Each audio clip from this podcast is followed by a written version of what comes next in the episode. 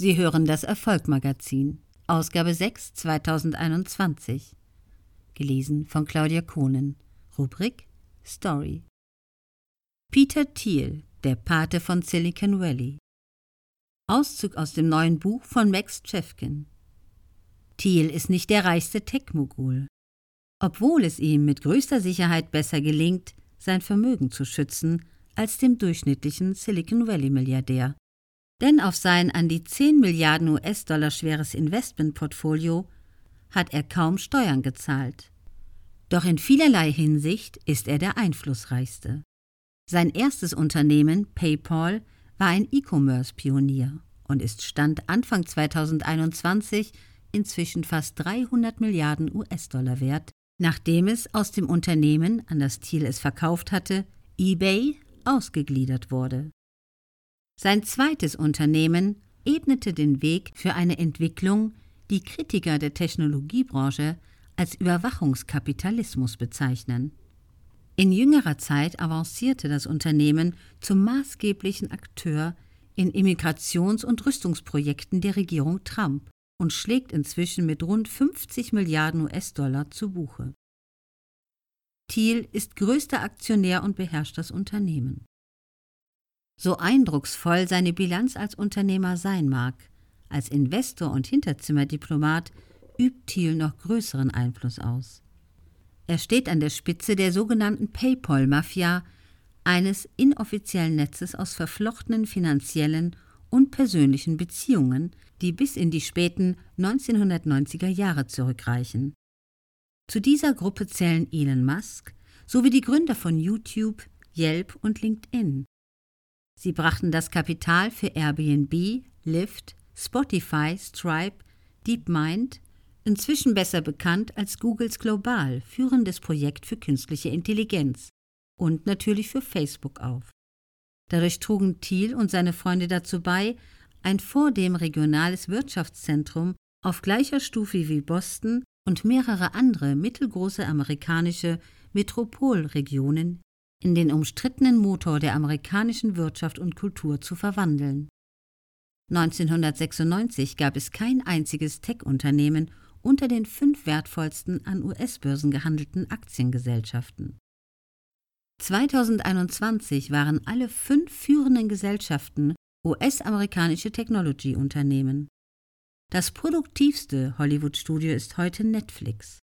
In Amerika beziehen mehr Menschen ihre Nachrichten von sozialen Medien, allen voran Facebook, als aus dem Kabelfernsehen. Dieses Wachstum hatte nicht nur positive Folgen. Die Tech-Branche, die für viele kulturell immer noch als rückständig und voller sozial inkompetenter, wenn auch wohlmeinender Nerds ist, hat sich inzwischen zu einer gewinnsüchtigen, scheinbar anmoralischen Kraft entwickelt, die in der Lage ist, neue Formen der Unterhaltung, neue Kommunikationsmedien und bessere Möglichkeiten hervorzubringen, sich ein Taxi zu rufen, doch dem Suchtverhalten, der Radikalisierung und der wirtschaftlichen Verelendung, die diese Fortschritte mit sich brachten, gleichgültig gegenübersteht. Die Ubers und Airbnbs, die Amerika 2016 so freudig begrüßte, forderten ihren Tribut. Sie verdrängten bezahlte Arbeitsplätze von Taxifahrern und Hotelpersonal durch billigere Selbstständige mit niedrigeren Sicherheitsstandards und wehrten aggressiv jeden staatlichen Vorstoß ab, sie zu zügeln. Diese Veränderung war ein wesentlicher Bestandteil von Thiels anderem Projekt, dem Versuch, eine Ausprägung des extremen Liberalismus durchzusetzen, der die Macht von traditionellen Institutionen auf Start-up-Unternehmen und die Milliardäre verlagert, die sie kontrollieren. Die Thiel-Ideologie ist komplex und zum Teil widersprüchlich, und es werden viele der folgenden Seiten erforderlich sein, um sie zu ergründen. Doch sie vereint eine Obsession von technischem Fortschritt, mit einer nationalistischen Politik, die in Teilen ganz offensichtlich mit dem Gedankengut der weißen Vorherrschaft zu liebäugeln scheint. Ein ansonsten möglicherweise recht herber Cocktail wird versüßt durch Thiels persönliche Geschichte. Seinen Weg vom abgehalfterten Firmenanwalt zum Dotcom-Milliardär, der in Vorlesungen, Vorträgen und in seinem Buch Zero to One wie Innovation unsere Gesellschaft rettet, schon vielfach nachgezeichnet wurde. In diesem Erfolgshandbuch der Libertären heißt es unter anderem, Monopole seien eine gute Sache, die Monarchie die effizienteste Regierungsform und Tech-Gründer Gott gleich. Weltweit wurden davon 1,25 Millionen Exemplare verkauft.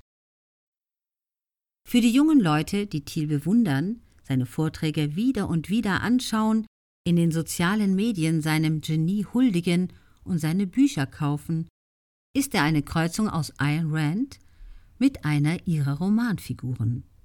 Er ist libertärer Philosoph und Baumeister zugleich, quasi ein Howard Rourke mit YouTube-Followern. Seine eifrigsten Jünger unter diesen männlichen und weiblichen Fans werden sogenannte Thiel Fellows. Seine Stiftung zahlt ihnen 100.000 US-Dollar pro Nase, wenn sie ihr Studium abbrechen und ein Unternehmen gründen. Andere verdingen sich bei seiner Clique von Beratern, die er finanziell unterstützt und die für ihn werben und ihn, seine Freunde und seine Ideen verteidigen. Diese Menschen sprechen manchmal von einem Tiloversum, einer Welt mit eigenen Gesetzen und eigener Moral, die stets um das Gravitationszentrum Thiel kreist. Mit Thiels wachsendem Einfluss wurden diese Gesetze auch zu den Gesetzen des Silicon Valley. Und es scheint, als reiche die Wirkmacht immer weiter darüber hinaus. Das Buch mit dem Titel Peter Thiel von Max Chefkin hat 450 Seiten und erschien im Oktober 2021 im Finanzbuchverlag.